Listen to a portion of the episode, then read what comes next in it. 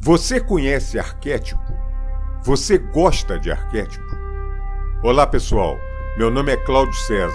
Bem-vindo ao Arquétipo Boania Podcast.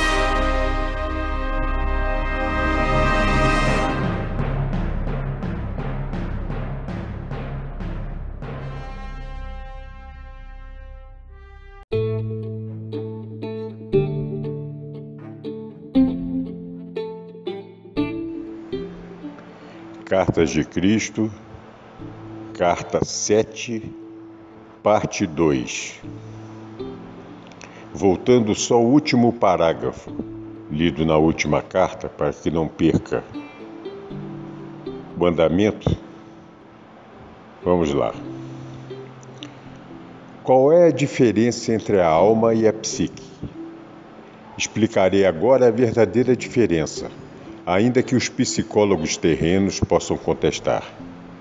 A alma é a chama divina, uma metáfora usada para descrever a essência da vida divina que é absorvida pelo ser individual no momento da concepção.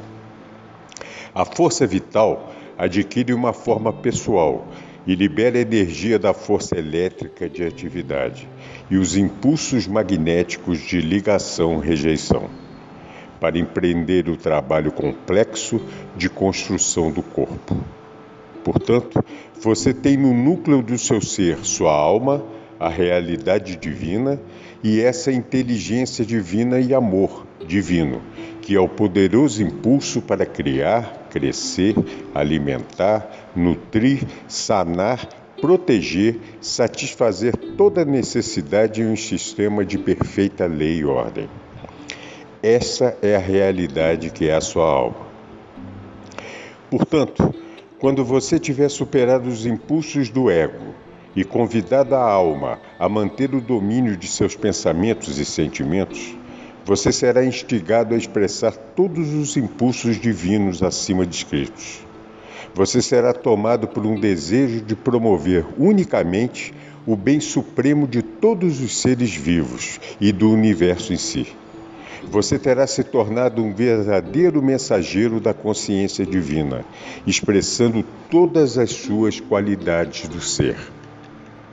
Até o momento da reunificação da alma com a consciência divina, a psique ocupa os recantos mais profundos de sua consciência humana e extrai sua consciência da sua alma. Esse é o instinto oculto em você que sabe distinguir o certo do errado. O ego também é formado no momento da concepção. Enquanto a criança se desenvolve, o ego começa a se fazer sentir. Ele é a base de sua personalidade humana que dá a você a individualidade. É a energia de sua consciência humana. É o que o torna único e diferente de todos os demais. Com a finalidade de conservar a sua individualidade, o ego deve protegê-lo dos ataques exteriores de qualquer tipo e dar a você o que necessite para prosperar, florescer, crescer e ser feliz. Isso é divinamente ordenado e não deve ser tratado com desprezo. O ego constitui um núcleo de primeira importância e muito necessário de consciência de criação, desenvolvimento e crescimento. O ego é governado exclusivamente pela corrente elétrica da consciência de atividade, o impulso de movimento contínuo, aparente em todos os seres vivos inclusive nas plantas que giram e desdobram as suas folhas para captar o sol da melhor maneira possível. Esse é um movimento concebido no campo elétrico de atividade contínua e no campo emocional de ligação, desejo, na consciência da planta, que permite que ela cresça e desfrute do calor do sol. O ego em todo ser vivo é unicamente o assento da consciência terrena. Ele de maneira nenhuma se assemelha à realidade divina que constitui a alma. O impulso egóico pertence unicamente à dimensão terrena e está voltado exclusivamente para conseguir o que quer para fazer a entidade individual feliz, protegê-la dos ataques e assegurar a sua sobrevivência. Ele pisoteará outras entidades ou espécies para alcançar os seus propósitos. Essa força egóica está ativa em todos os seres vivos, desde a minúscula ameba até o rei mais poderoso. O impulso do ego poderia ser chamado de protetor e ditador do universo vivo. É nesse ponto que a, a, maioria das pessoas do mundo, na atualidade, se confunde ao contemplar a, a possibilidade da existência de um Deus. Elas analisam as atividades de diversas espécies impulsionadas por consciências egóicas, uma, uma alimentando-se da outra para sua subsistência, e, diz, e decidem que essa selvageria deve ser trabalho do Criador. Como então o Criador pode ser um Deus de amor? Esse é um dos mal entendidos e crenças que eu gostaria de desfazer. É meu propósito que todo mundo compreenda que o universo inteiro tem em seu núcleo de base e fundamento de todas as coisas a força vital divina que inspira e respira através de toda a criação. Ela é o equilíbrio oculto, porém poderoso, do qual todas as coisas extraíram seu ser, forma e estrutura. Ela é o espaço dos cientistas, no qual é conduzido o movimento e a ligação das partículas elétricas. Ela é tanto impenetrável e sempre desconhecido terreno da existência, como também a fonte oculta de toda substância que há em todas as coisas do universo. O ego é a ferramenta da criatividade divina para produzir a individualidade a partir da unidade de seu próprio ser. O que estou dizendo será muito discutido pelos seus cientistas. Estou me referindo às almas daqueles seres terrenos, cujo intelecto está suficientemente evoluído para debater e decidir sobre uma linha de conduta e, mesmo com uma compreensão parcial, responder intuitiva e inteligentemente ao que está acontecendo no ambiente. Essas entidades mais avançadas, de todas as espécies, são os gênios de sua raça. Não julgo o desenvolvimento interior de qualquer espécie, humana ou outra, pelo seu corpo físico exterior Todas as coisas vivas são individualizadas a partir da mesma vida divina. Algumas psíquicas são capazes, graças aos seus campos mentais e emocionais mais espiritualizados, de rivalizar com a consciência egocêntrica e empreender atos atenciosos e cuidadosos, que apenas podem proceder dos impulsos da alma provenientes da realidade divina. Portanto, é preciso ter o maior respeito e consideração por todos os seres vivos onde as espécies evoluíram até o ponto de formular ideias e pensamentos claros e de expressá-los em sons e palavras, e onde o desenvolvimento espiritual da psique pode, pôde penetrar na consciência egocêntrica. A psique começa a perguntar: Isso é tudo o que há na vida? Quais são os nossos propósitos na vida? E etc. Quando isso ocorre, a alma está começando a imprimir na psique uma necessidade urgente de querer alcançar a fonte de seu ser, a qual sabe por instinto que existe e que é seu verdadeiro lar e lugar de descanso. O anseio oculto, mas permanente, da alma de reunir-se com a fonte de seu ser pode então ser sentido pela psique. Se há pessoas que nunca alcançam esse desenvolvimento vital em suas vidas, é porque os processos mentais e emocionais de seu ego estão tão fortemente voltados para o exercício da inteligência e da razão que, quando outras pessoas fazem, perguntas como: Como começou a vida? Existe Deus? Como foi concebido e criado um universo tão maravilhoso?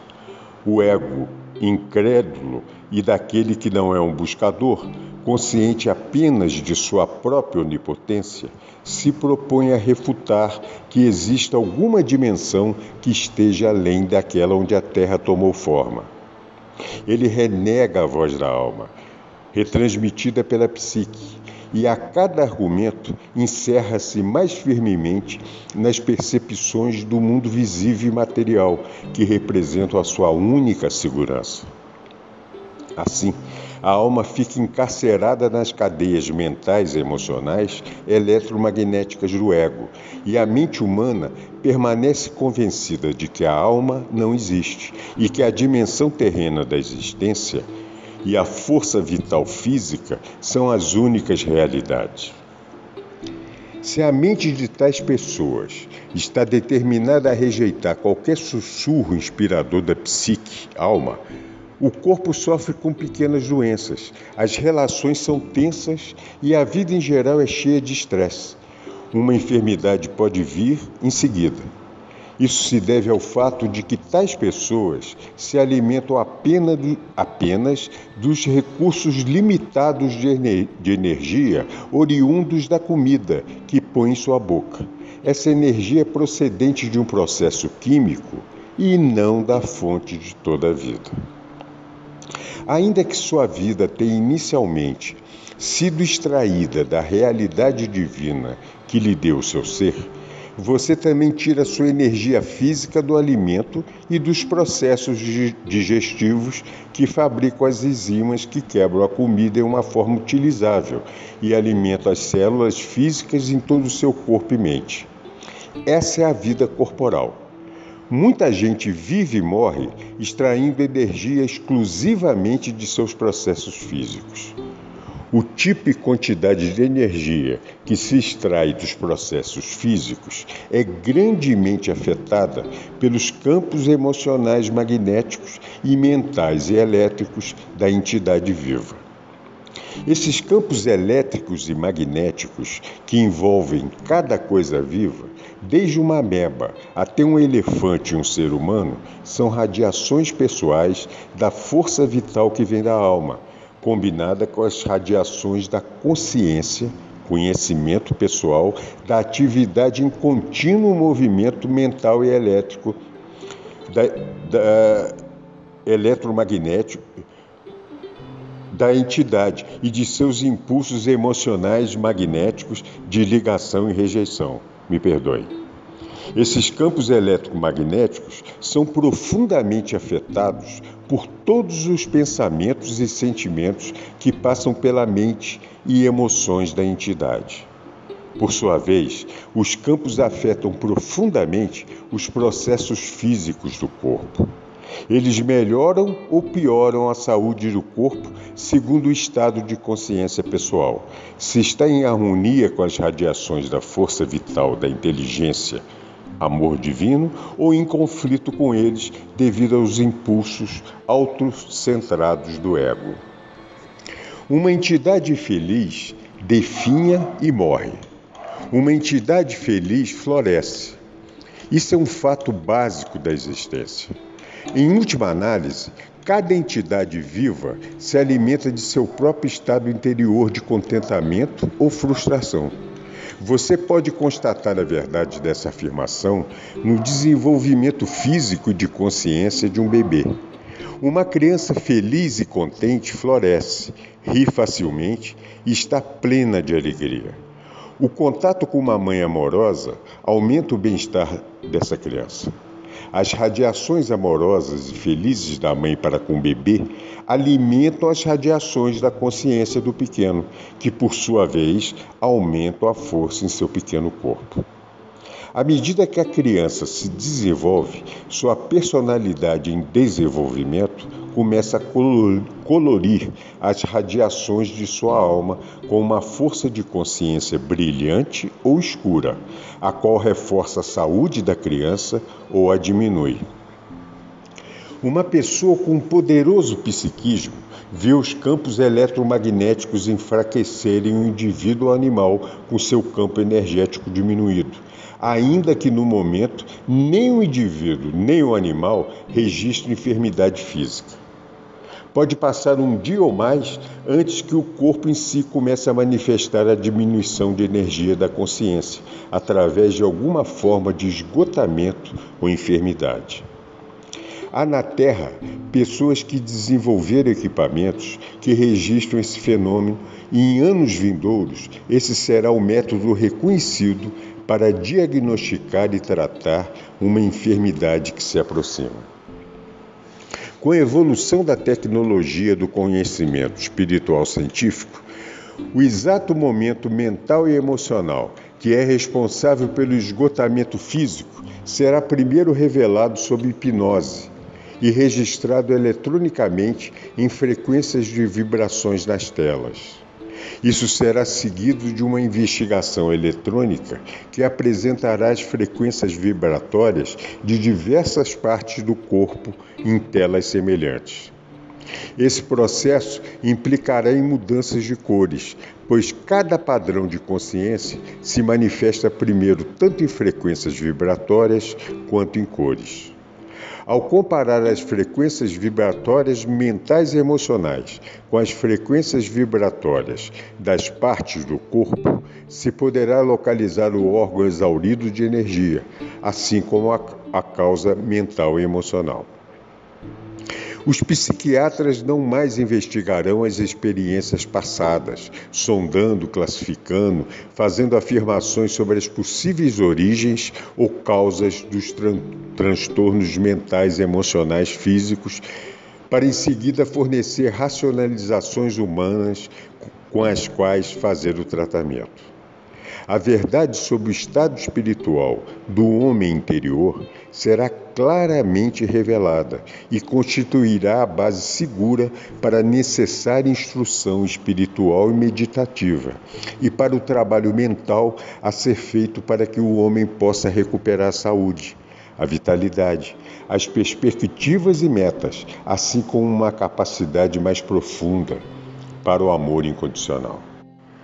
Naturalmente, não se utilizarão mais os medicamentos para elevar as radiações de consciência do sofredor, uma vez que o esgotamento na, da vida divina, a energia da alma, é o responsável pela enfermidade a ele ou ela será ensinado como elevar as frequências vibracionais da área afetada do corpo de maneira sistemática e deliberada e como lidar com as circunstâncias pessoais que causam, que causam o mal-estar psicológico e o esgotamento da energia da alma.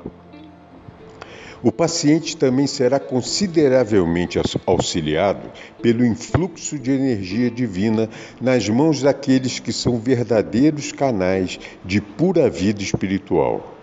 Com os procedimentos de revitalização, as novas percepções e o controle dos impulsos egocêntricos, a condição física se restabelecerá rapidamente em poucos dias, se não for imediatamente.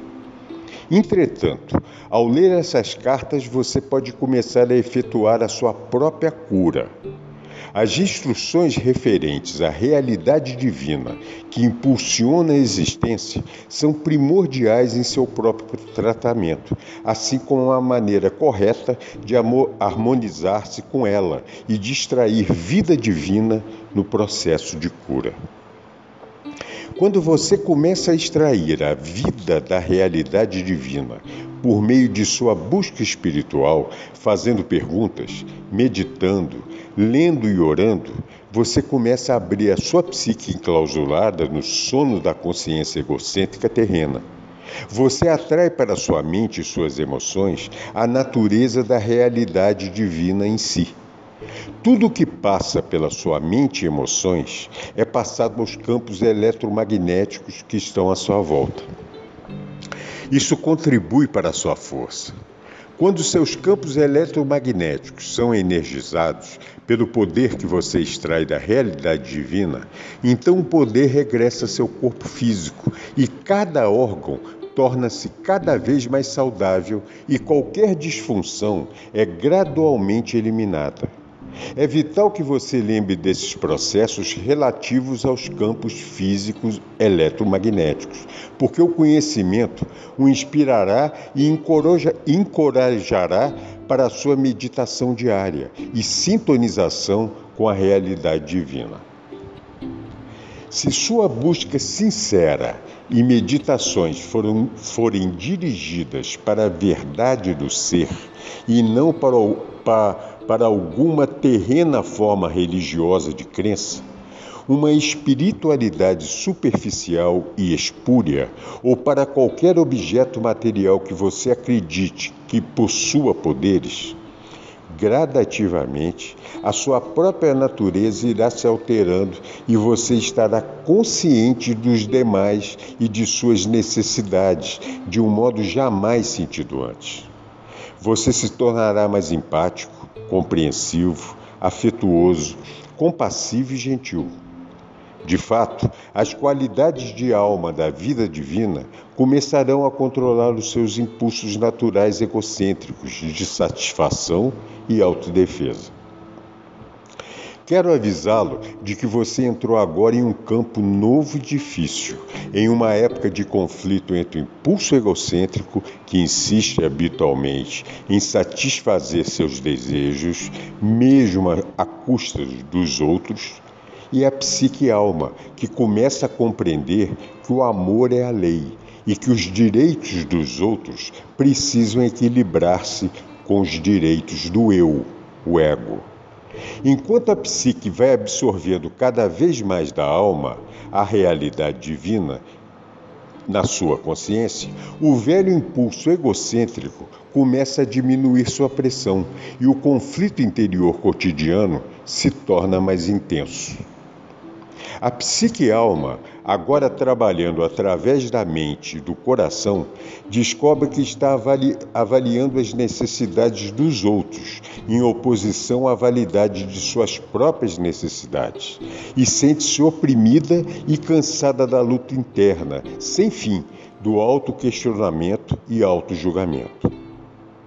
Quando a psique atinge esse ponto de percepção, isso indica que a atração da consciência humana está diminuindo a tal ponto que a alma está se aproximando e reunificando-se com a realidade divina.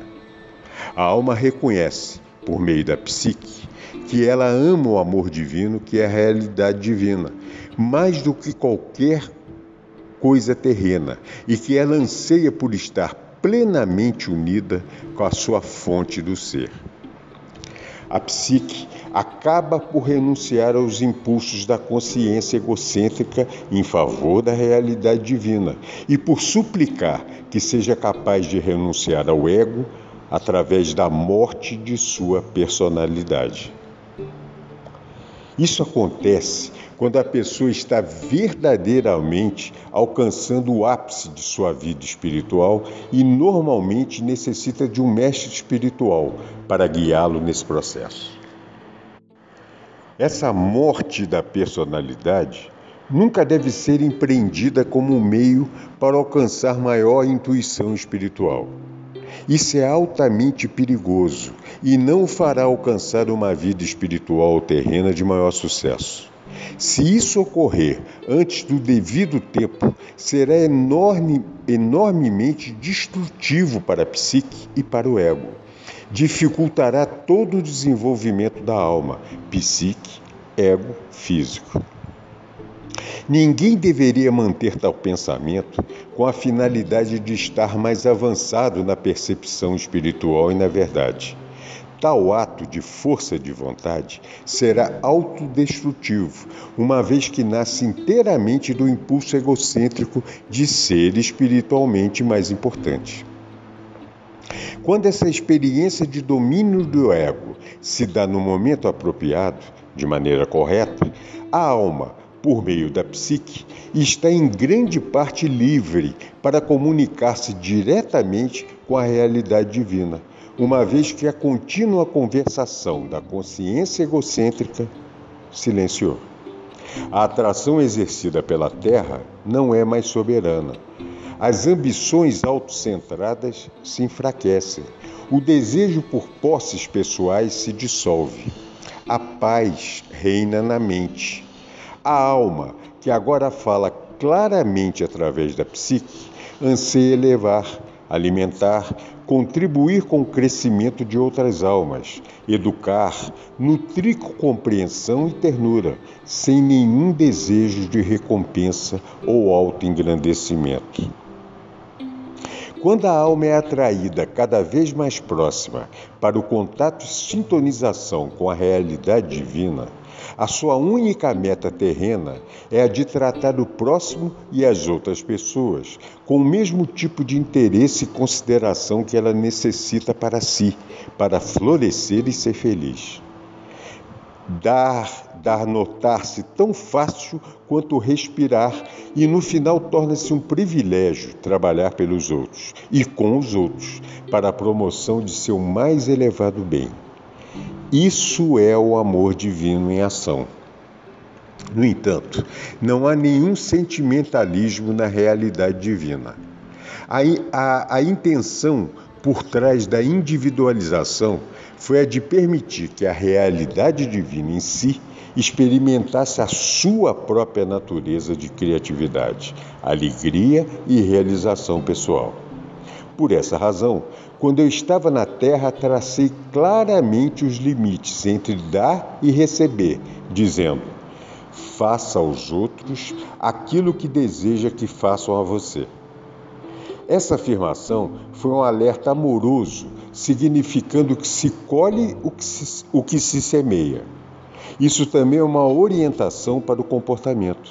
Se você fizer para os outros o que gostaria que fizessem para você, então pode estar seguro de que você está agindo unicamente do ponto de vista do amor.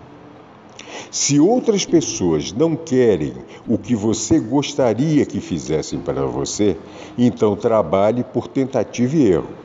Dê um passo positivo em frente, cumprindo um ato de amor verdadeiro. E se isso for rejeitado, você ganhou a oportunidade de descobrir o que seria mais apreciado no futuro. Dessa maneira você cresce no ato de amar. Eu também disse: ame o seu próximo como você ama a si mesmo. Isso significa que você deve ter a mesma consideração com o conforto do outro como a que tem com o seu próprio. Isso também significa que qualquer coisa que você deseje para outras pessoas, você ficaria feliz que elas desejassem para você. Isso significa que você deve pensar sobre as outras pessoas aquilo que você ficaria feliz que elas pensassem sobre você. Isso significa que a sua consciência inteira deve dirigir-se para o cuidado e para a preocupação. Para a preocupação com os outros, não importando o que eles façam para prejudicá-lo. Todos os seres humanos estão vivendo em uma selva de desejos, metas, fragilidades, decepções, raiva e frustração. Dessa consciência devastada pela guerra que chegam muitas respostas e ações débeis e mal avaliadas. Por isso, contemple a fragilidade, perdoe a indelicadeza e deixe-a voltar para o nada de onde ela saiu. A única verdade e realidade de sua vida é a consciência divina, inteligência e amor. Mantenha-se firme nessa compreensão todo o tempo. Para encontrar o reino dos céus, no qual a alma está em harmonia com a realidade divina, deve chegar um tempo em seu desenvolvimento no qual você não desejará ser atraído para as percepções e consciências terrenas, nas quais vivem os seres, os seres humanos entre si. Você ansiará por retirar-se completamente e, e dedicar-se a disseminar para os demais o seu próprio contato com a, com a divina realidade.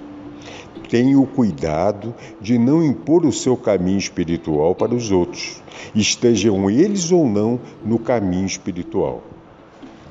Ao mesmo tempo, você deve pre, é, perseverar sua própria serenidade e não permitir que outros se aproveitem de sua boa natureza.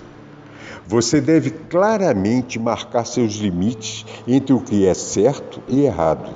Evitar que o egoísmo dos outros invada a sua intimidade, o que provavelmente destruiria a sua paz de espírito. Para garantir isso, não há necessidade de que sua consciência egocêntrica assuma o domínio novamente.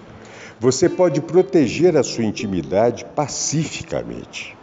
Você recebeu a inteligência para alcançar esse propósito necessário com mais alto grau de amor. Lembre que o edifício espiritual de vibrações de consciência que foi construído a partir de seu contato com a realidade divina e de seu modo diário de pensar, sentir e viver é sacrossanto. Tome cuidado para não ser preso novamente nas vibrações inferiores de pensamentos e reações dos outros. O seu propósito mais elevado na Terra sempre é o de promover o bem espiritual. Espiritual e terreno mais elevado para cada entidade viva, humana ou menor. Não faça pela descida ao nível vibratório daqueles que estão em necessidade, mas se existir a disponibilidade de escuta e aceitação, estenda a mão e ofereça a sabedoria que o conduziu ao seu santuário, o seu santo dos santos, na mente, emoções e condições de vida. Em caso contrário, guarde a sua paz. A simpatia e a compaixão devem ser imparciais. A empatia o arrastará para baixo e envolverá suas vibrações de consciência espiritual no, no nível vibratório humano.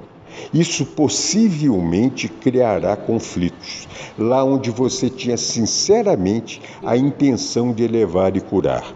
Evite isso pois diminuirá suas energias e, derrota, e derrotará seus propósitos espirituais. O amor puro se interessa unicamente pela elevação e pelo progresso espiritual, pela cura e o alcance do reino dos céus. O amor divino é um sentimento de compaixão calorosa, carregado principalmente com o anseio de capacitar o amado a crescer criar, ser nutrido e nutrir, ser curado e curar, ser educado e educar, ser protegido e proteger, satisfazer suas necessidades e poder satisfazer as necessidades de outros, tudo em um sistema claro de lei e ordem. Isso é o amor divino, lei em ação. Quando seu propósito mais elevado torna-se o propósito divino em ação, o ego, o núcleo de sua individualidade, é então controlado pela sua alma. O impulso do ego torna-se o verdadeiro defensor e protetor de seu conforto pessoal. Porém, agora trabalha inteiramente em harmonia com as diretrizes de sua alma, a, a qual extrai sua natureza da realidade divina. Repito, não há sentimentalismo na realidade divina, nenhuma remoção dos limites que asseguram a lei e a ordem para agradar às exigências do egoísta, nenhuma, nenhuma rendição face à obstinação de alguns. Sempre se deve ter em mente que todas as pessoas devem respeitar umas outras deve-se respeitar os direitos dos outros, a privacidade, segurança, paz de espírito e harmonia. Se surgirem diferenças, elas podem ser tratadas com mútuo respeito. Quanto mais evoluído espiritualmente você for, mais respeitará os altos e baixos níveis sociais, considerando-os como iguais, não diante dos olhos de Deus, como gostam de dizer os seres humanos, mas pela sua própria percepção espiritualizada da igualdade fundamental das almas de todos os seres. O respeito e o amor divino caminham unidos. O amor verdadeiro é altamente respeitoso com o ser amado. Quando há respeito entre duas pessoas, isso frequentemente as leva às formas mais elevadas de amor. Se você tiver achado essa carta difícil de aceitar, lembre que a mente humana é limitada em sua compreensão das dimensões que estão além do plano terreno. Não permita que a racionalização do ego o retenha em sua viagem da alma. Em minha próxima carta, desenvolverei o tema do amor divino e me estenderei nos detalhes sobre o amor próprio egoísta, mostrando exatamente como as emoções magnéticas estão atualmente controlando seus pensamentos, sentimentos e vidas. Delinearei as coisas que você pode fazer para superá-las e, ao final, dissolvê-las em sua consciência. O meu propósito é conduzi-lo ao, cam... ao longo do caminho do autodescobrimento e avanço espiritual, a fim de que você possa entrar imediatamente na luz, enquanto ainda está na Terra, e não somente quando passar para a próxima dimensão da existência. Nesse momento, você está vivendo uma escura e carregada existência, em lugar de viver conscientemente na consciência divina, adentrando nela e permitindo que ela permeie e alegre o seu pensar e suas experiências na vida. Saiba que minha consciência crística está sempre com você e que você pode ter acesso imediato a mim quando me chamar. Deixe que isso seja um conforto para você, mas não uma muleta. Eu sou apenas a porta para sua própria iluminação e sua própria ascensão à consciência crística. Aqui termina a carta número 7 das cartas de Cristo. Lembrando que ele dizia tudo que vocês pedirem, crendo que já receberam, receberão. Muito obrigado.